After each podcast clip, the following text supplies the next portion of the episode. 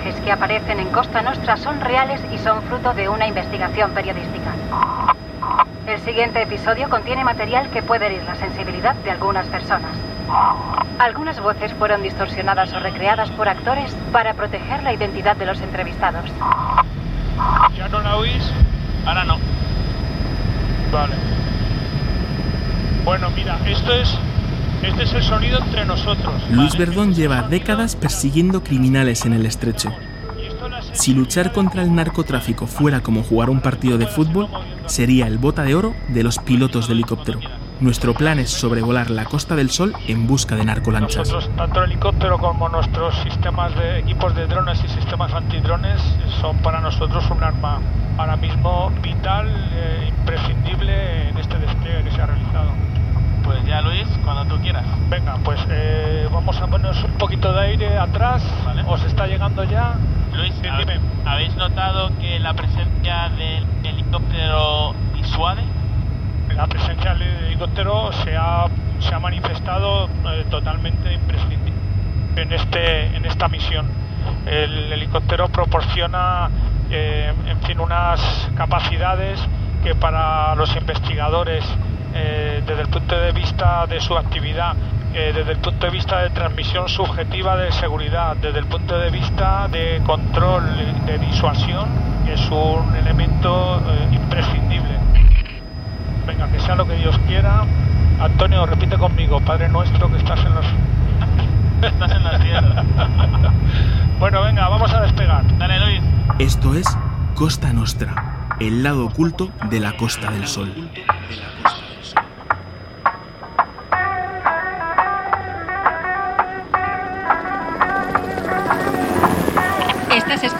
Costa Nostra, un podcast original de Amazon Music.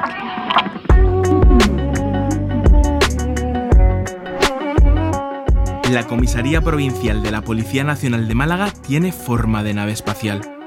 Columnas que pasan del hormigón al ladrillo visto. Ventanas repetitivas y geométricas que ocupan toda la fachada. La comisaría está situada en una de las entradas de la ciudad. En el pequeño parque que hay en las puertas se amontonan más o menos unas 100 personas esperando turno para renovar el DNI. Accedo por una pequeña puerta situada justo al lado. Uno de los agentes me conduce en silencio hasta el despacho del inspector jefe puertas. Los pasillos parecen los de un edificio abandonado de pesadilla. Paredes blancas, desangeladas, no se ve un alma. El despacho de Antonio Rodríguez Puertas no tiene pinta de haber sufrido demasiados cambios desde los años 90. La austeridad es la norma. Apenas una mesa con un ordenador, dos sillas y una estantería donde Puertas ha dejado el casco de su moto. ¿Cuántas organizaciones operan en la Costa del Sol? Muchas. Hay franceses, italianos, ingleses, irlandeses y nórdicos que han ido incrementándose en los últimos años. Es decir, hay muchísimos rusos, serbios, hay de todo, ¿no? Es decir, tenemos de todo. Situar Málaga eh, en el crimen organizado dentro de España podría ser la primera. El problema es que lo que ocurre en Marbella trasciende a nivel internacional, porque es muy famosa, porque viene muchísima gente de fuera con poder y conocido. La época que yo estaba de jefe de crimen organizado, que el tema del ajuste de cuenta, eh, me sorprendía como en un año habían matado en Ámsterdam 29 personas y aparecía un- la cabeza cortada en una mesa de una terraza, cosa que aquí eh, no ha habido. Ha habido casos similares, pero eran también holandeses que le han cortado mano y cabeza y le han tirado al cuerpo, ¿no? No existe ese nivel mm, de criminalidad. Málaga podría ser de las primeras de España, pero España no es, la- no es de las primeras de Europa. Podemos hablar de que la Costa del Sol es una especie de ONU del crimen organizado. Hay muchas organizaciones y, y cada vez eh, trabajan, eh, se, re- se reúnen aquí y hablan serbios con italianos, ingleses con franceses, además de los españoles, que no, he- no he dicho nada, pero también es muy importante, ¿no? Entonces, bueno, una pequeña ONU, como dices tú. Cada organización barra nacionalidad se dedica a un negocio diferente. Es que otro de los cambios que ha habido en el crimen organizado es que hay grupos especializados. Este grupo se encarga de robar los vehículos y lo proporciona a la organización. Este grupo hace la playa, ¿eh? y otro grupo se encarga de la distribución en sí. Eh, Las grandes investigaciones de la policía en materia de crimen organizado se coordinan en Madrid. En concreto, desde el complejo policial de Canillas. Aquí trabaja Marcos Frías, jefe de la Brigada Central de Crimen Organizado. Frías define la mafia actual en la Costa del Sol con un anglicismo, hub, es decir, un lugar que sirve tanto para el intercambio como para centralizar las operaciones que se llevan a cabo. Hoy en día a las organizaciones les sale mucho más a cuenta tener una ganancia menor compartiendo sus activos que tener una ganancia mayor aumentando el riesgo de entrar A o en la órbita policial o B entrar en una guerra por el territorio con otra, con otra organización. Es decir, eh, ya luchamos por el terreno, ya luchamos por los recursos. Porque claro, yo también quiero tener una entrada en ese puerto, yo también quiero tener una nave en un polígono industrial en el cual sé que no va a ir nadie a verla, sé que no va a denunciarme ningún vecino, sé, es decir, yo también tengo necesito los recursos que tienes tú. Por lo tanto, es más posible entrar en conflicto entre estas organizaciones que anteriormente. Dentro del crimen organizado, la innovación máxima que se ha dado ahora es la de compartir los recursos y compartir los riesgos. Atado a una silla y con la cabeza... El pasado sábado la Guardia Civil... La policía... Los medios de comunicación hablan de los principales grupos que operan en la Costa del Sol. Franceses, suecos, búlgaros, irlandeses, colombianos, rusos, italianos, marroquíes, daneses, cada uno con su especialidad y su negocio. En las últimas estadísticas que se manejan desde el Centro de Inteligencia contra el Crimen Organizado, están clasificados entre 5 y 10. No hay más en España. Esos grupos que son grupos muy potentes, muy marcados por el aspecto internacional y por el aspecto multitarea de todos, es decir, no se dedican únicamente al hachís o no se dedican únicamente a la cocaína, sino que se dedican a todo lo que les da beneficios, ¿vale? Es decir, desde el blanqueo de los capitales que tienen hasta las inversiones en ciertas infraestructuras, es decir, es, es, el movimiento y la creación de dinero partiendo del narcotráfico, básicamente. ¿no? Entonces, hoy en día sabemos que hay, que hay organizaciones eh, holandesas trabajando allí con cierta implantación. Hoy en día sabemos que tenemos gente de Serbia y de Albania trabajando allí y que tenemos cierta, de alguna manera, eh, implantación o satélites o oficinas o delegaciones eh, de, de, países sudamericanos, principalmente Colombia, Ecuador y Brasil, y de países eh, norteafricanos. ¿vale? Entonces, ¿qué es lo que ves en esa zona? Tú lo que ves en esa zona, a lo mejor no se está utilizando nuestro territorio para mover mercancía, porque esta es la presión que hay que no se puede manejar ahí la mercancía, pero sí a lo mejor para cerrar los negocios, sí para establecer los contactos, sí para llegar a los acuerdos, etcétera, ¿no? Los grupos criminales han sabido encontrar el camino de llegada a la Costa del Sol. En los últimos años, la Policía Nacional y la Guardia Civil han incautado incluso narcosubmarinos, por no hablar del puerto de Algeciras, la entrada a Europa de la cocaína sudamericana. Cocaína y todo lo que uno se puede imaginar. La cocaína también está entrando por el sur, por la zona de Algeciras fundamentalmente, en las playas también de Huelva y de Málaga también se ha pillado. Tenemos eh, Gibraltar, que todos sabemos que hay más empresas que ciudadanos, por lo tanto una zona de blanqueo de capitales. Tenemos los puertos de Algeciras, de Málaga, sobre todo de Algeciras, donde entra muchísima cocaína. El puerto de Algeciras es el quinto de Europa por el que más cocaína pasó en 2020 una infraestructura enorme que conecta el sur de España con el mundo. Lisardo Capote es el jefe del Servicio de Vigilancia Aduanera. Es un problema de droga que entra en Europa a través de España, pero porque España está donde está. Entonces nosotros estamos en una de las tres zonas más estratégicas del mundo, junto con el canal de, de Panamá y, de, y el, el, canal de Suez. La droga suele ir oculta en alguno de los más de 200 millones de contenedores que se mueven cada año por este lugar. No, ver, la cocaína siempre viene por contenedor, o en barco, o en mercante.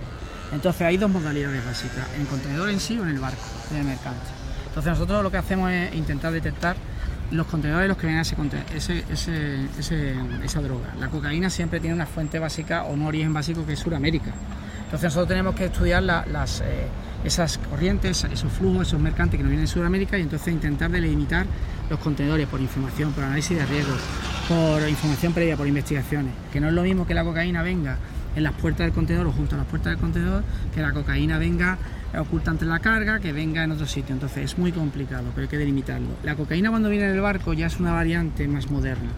Entonces, ¿qué es lo que ocurre? Que hay partes de la tripulación que están corrompidas, que están compradas por organizaciones. Entonces yo me encargo de ocultar en el transporte desde Sudamérica hasta Europa, me encargo de ocultar esa cocaína. Y cuando voy a llegar a puerto europeo... Lisardo habla de un crimen organizado en constante mutación un camaleón invisible dotado de todos los medios y capaz de adaptarse continuamente. No solamente la droga oculta, sino diluida. Pueden llevar el tanque de agua y en el tanque de agua llevar el hachís diluido. Entonces tú tienes que coger el agua, hacerle una prueba y ver a que allí llevan, no hachís, la coca. Es que es muy variado, es que es muy variado. Es que ellos no tienen, ellos no tienen limitación porque están permanentemente pensando cómo pueden ellos introducir.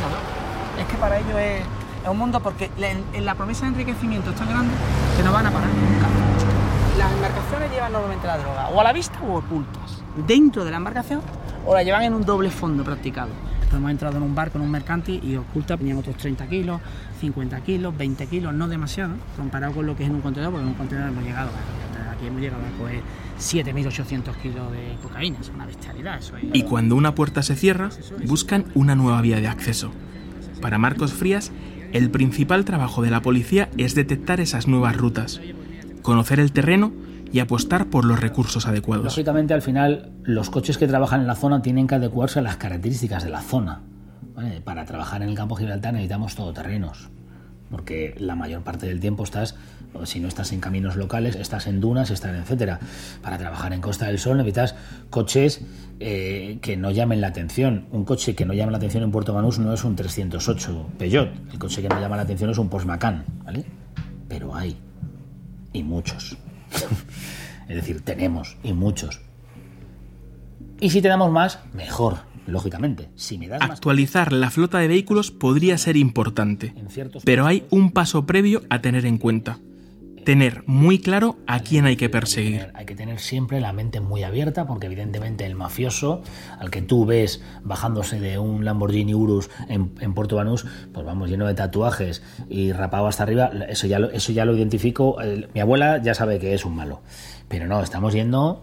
Eh, al notario, estamos yendo al banquero, estamos yendo al policía, estamos viendo, yendo al juez, estamos yendo al fiscal, es decir, cuidado, el conducir una lancha 12 kilómetros desde Marruecos hasta España lo hace cualquiera que lo haya hecho ya.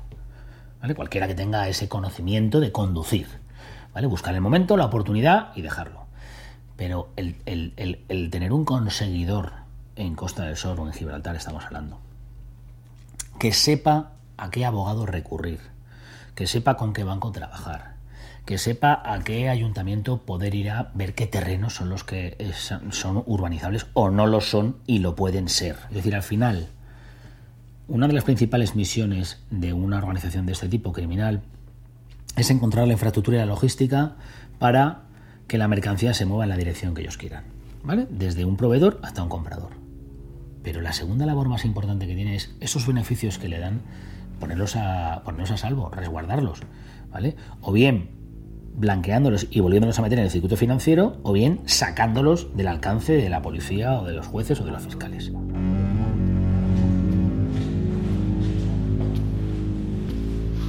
En un hotel súper discreto a las afueras de Málaga tengo una cita con un miembro de Ocon Sur.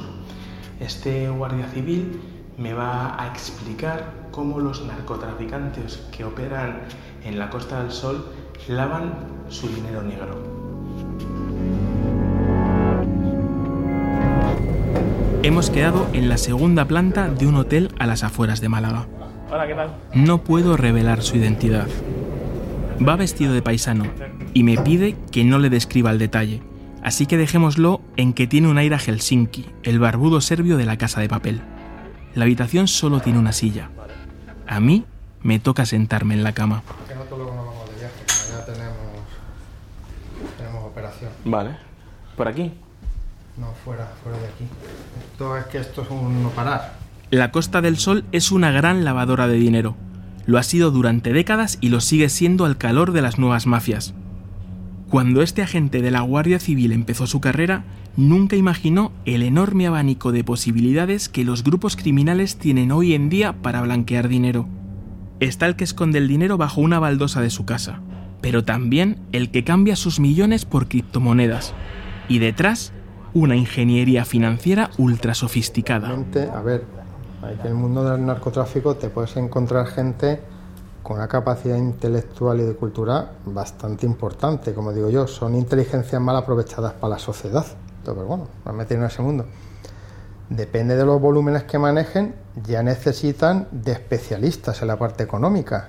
Ha habido casos, operaciones policiales, en las que se ha acabado deteniendo a, gestores, eh, economistas, abogados y demás. Otras veces utilizan asesores que tienen un perfil muy plano, que no tienen, por llamarlo de alguna forma, negocio de vista al público, pero trabajan solo para ellos. Hablamos de Costa del Sol, pero si nos centramos más en tres sitios, por poner un lugar, Marbella, Estepona, Soto Grande, las casas son miles de euros, por no decirte muchos millones. muchos millones de euros. Ahí La, claro, ahí tú coges, por ejemplo, había en un reportaje que venía en el periódico El País, yo creo que era de este año o del año pasado, había un estudio de inmobiliario y salía un, porcentaje de viviendas superior a X millones de euros, un, ratio de vivienda muy superior a la Costa del Sol que, por ejemplo, el que hay en Madrid. Esos datos se publicaron en el diario El País en 2021. En ese momento había 3.974 casas que pasaban del millón de euros en Marbella. Solo un año después ha crecido un 10%, hasta llegar a las 4.399, una cifra por encima incluso de la de Madrid. El dato sorprende, porque la renta per cápita de Marbella está por debajo de la media española. Tú ahí te pones a estudiar las titularidades y aparecen las sociedades no residenciales. Esos son sociedades creadas en el extranjero que han hecho una inversión en España. Son una sociedad extranjera que ha comprado, adquirido un bien. Te pones, esa sociedad ha tenido que ir al notario, ha tenido que ir al registro de la propiedad y tiene un representante en España y han comprado un inmueble. Tú te pones a investigar esa sociedad y ya te sale. Es el momento de volver a ese criminal que esconde el dinero literalmente bajo una baldosa. A veces los lugares donde la policía ha localizado auténticas fortunas rozan el surrealismo.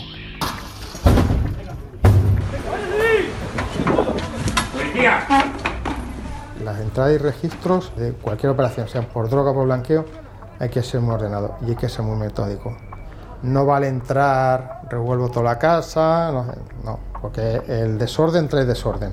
Entonces, tú más ordenado seas, más posibilidades de éxito tienes de encontrar lo que buscas, lo que buscas, principalmente documentación. Aparte puedes encontrar armas, dinero, porque gente tiene muy buenas ocurrencias para ocultar dinero. Te hacen zulos en las paredes, en el suelo, dobles fondos, eh, los cuartos de baño, eh, debajo de las cocinas, en cualquier lado, en los enchufes de la luz, cualquier lado. Y muy importante la labor del servicio cinológico nuestro perro detector de, papel moneda. Que muchas veces el, quien encuentra el dinero es el, perro, porque tú a lo mejor es imposible que puedas encontrar ese dinero. Ya es el perro marca, pues tú ya miras, desarmas esa zona, además.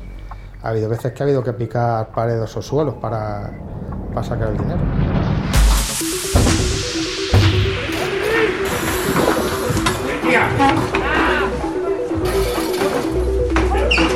suelo, suelo, suelo, al suelo, al suelo. Suena a película donde los criminales ganan tanto dinero que no saben dónde ocultarlo. Una vez más, la realidad de la Costa del Sol supera la ficción. Había un caso, se levantó el arcón de una cama y estaba lleno de dinero. Todo dinero en efectivo, billetes. Eso ya te, da imagen del volumen de dinero y del tiempo que llegaba, llevaba esa gente delinquiendo. Que claro, dices, ¿qué hago? Dicen, ¿ellos qué hacen con ese dinero? Muchas veces nos dicen, no saben ni qué hacer. Y luego en la zona de Málaga, nos en un caso a mucha menor escala, una persona que tenía un, un arco embarcadero, donde se botaban las gomas de estas para el tema del hachís, tenía el dinero oculto en la casa, lo tenía guardado hace un montón, el dinero estaba podrido, ya, ya ni valía, ya ni valía el dinero, estaba... Y luego en, la, en las casas de los, por ejemplo, centrar un poco en las casas de los narcotraficantes de la línea, tú ves la zona, dice, oh, casas mm, eh, no, que no están muy bien externamente, hay algunos que sí las arreglan, pero vas por dentro y te encuentras unas calidades que yo no me las puedo permitir. Si algo sobra en la Costa del Sol es glamour, y donde hay glamour hay dinero, y si hay dinero la tentación se dispara, sobre todo para los especialistas en robos o extorsión. Luis Verdón lo sabe por experiencia. Verano pasado, volviendo precisamente del estrecho de, un- una misión en, la zona de noche, serán como las 12 de la noche aproximadamente, nos cruzamos con una luz roja. Además, yo venía así, pues, para allá. Y dije, "Hostia, un helicóptero, un avión, esto que es lo que dimos la vuelta rápido y digo que lo alcanzamos a la lu- lucecita roja. Esto no es, esto es, esto es, esto es un dron. El dron se paró delante de una casa en, en una urbanización que da al mar, entre Marbella y Estepona, que da al mar. Y ahí bajó el dron hasta una segunda planta. Se quedó justo delante. Delante lo que había una terraza y había una pareja que estaba tomando o comiendo o tomando algo. Y yo dije, joder, yo pensaba que iba a aterrizar allí mismo y cuando veo que se queda ahí parado delante, dentro de la terraza, un tío eh, se levanta, da un bote y se mete corriendo y apaga las luces. Yo dije, hijo puta, un dron que estaba, pues. Y hasta ahí puedo contar.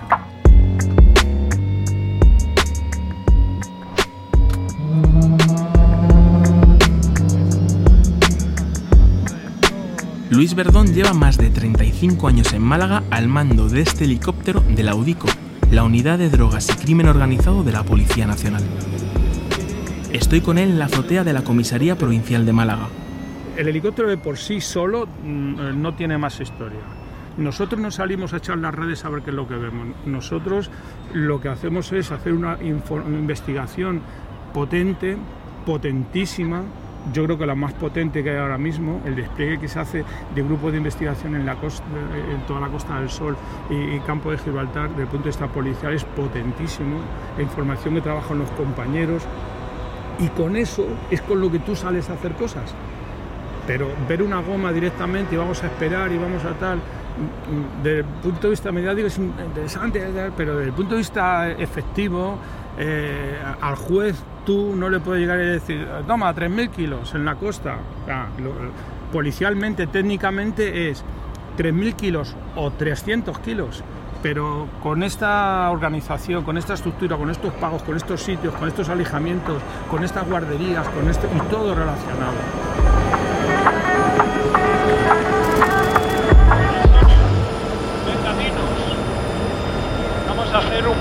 Patrulla para ver si localizamos unos objetivos que nos había nos han pedido nuestros compañeros de, de UDICO y a ver si lo podemos detectar en la zona.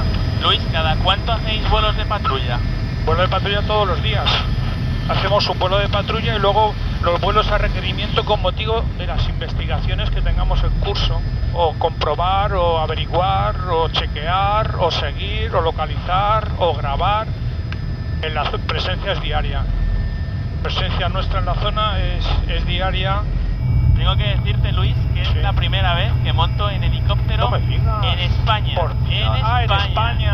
Vale, Sí. vale, He bueno. montado mucho en Afganistán con los Black Hawk Bien, la hombre. 101 aerotransportado. Bueno, bueno, bueno. Nosotros eh, la verdad es que nos dedicamos en cuerpo y alma a este trabajo que es tan apasionante y desde luego que es eh, tanto nos llena. ¿Te gusta tu trabajo, Luis? Hombre, ¿a quién no le va a gustar esto? En alguna ocasión hemos dicho, bueno, pues fíjate el vuelo que hemos hecho luego, cuando imagínate tú que terminas de hacer este vuelo, estamos teniendo suerte, bueno, hay que contar siempre lo bonito, ¿eh? otros días que es por la noche, es de madrugada, está lloviendo, hace viento, eh, hay nubosidad, bruma, no ves absolutamente nada, en fin. En tantos años, Luis, trabajando para el cuerpo y trabajando en el impacto, ¿te has encontrado con alguna goma y te perspectiva? Eso es lo normal. En realidad, el tema de perseguir, eh, tú puedes perseguirlo como en las películas, eh, bajito y encima, pero lo mejor es perseguirlas a una altura en la que no te vean, las sigues persiguiendo, vas dando datos, posición, localización, para eh, propiciar, favorecer o determinar su interceptación. Luis me da señales de que regresemos a la base. Hemos estado pasando por la Malagueta, hemos ido casi casi a la zona de Vélez Málaga. Vamos a ver Gibralfaro, vamos a ver la zona del Parador, vamos a ver la Plaza de la Merced, vamos a ver todo el centro eh, cultural y peatonal de Málaga, una ciudad que se ha puesto de moda. No soy malagueño, ¿eh? pero la verdad es que la ciudad está preciosa. ¿De dónde eres, eh, Luis? Yo soy de Madrid. ¿Eres madrileño Yo como soy de? Madrid, sí, sí, pero en la unidad de los 15, eh, excepto dos o tres que son de Málaga, el resto todos somos de fuera.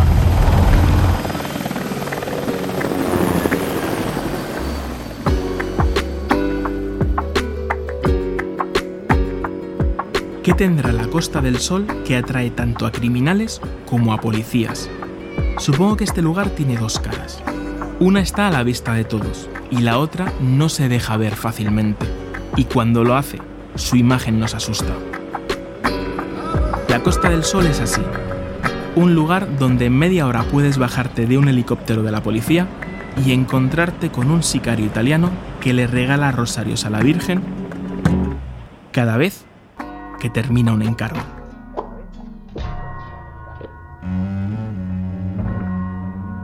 Después de trabajar voy a poner un rosario a la Virgen. Ese mismo día. Lo bendigo y se lo a la Virgen. Yo voy a misa. Has escuchado Costa Nostra, un podcast original de Amazon Music producido por La Maldita. Asegúrate de seguirnos para escuchar los nuevos episodios. Presentador Antonio Pampliega. Director Pedro García Campos. Diseño de sonido Teo Rodríguez. Coordinadora de producción de La Maldita Melissa Olmedo. Camila Sher para Amazon Music. Producción ejecutiva para Amazon Music y Wondery, Jessica Radburn y Marshall Lewy. Producción ejecutiva de La Maldita, Juan Pablo Abait y Lucas Mirbois.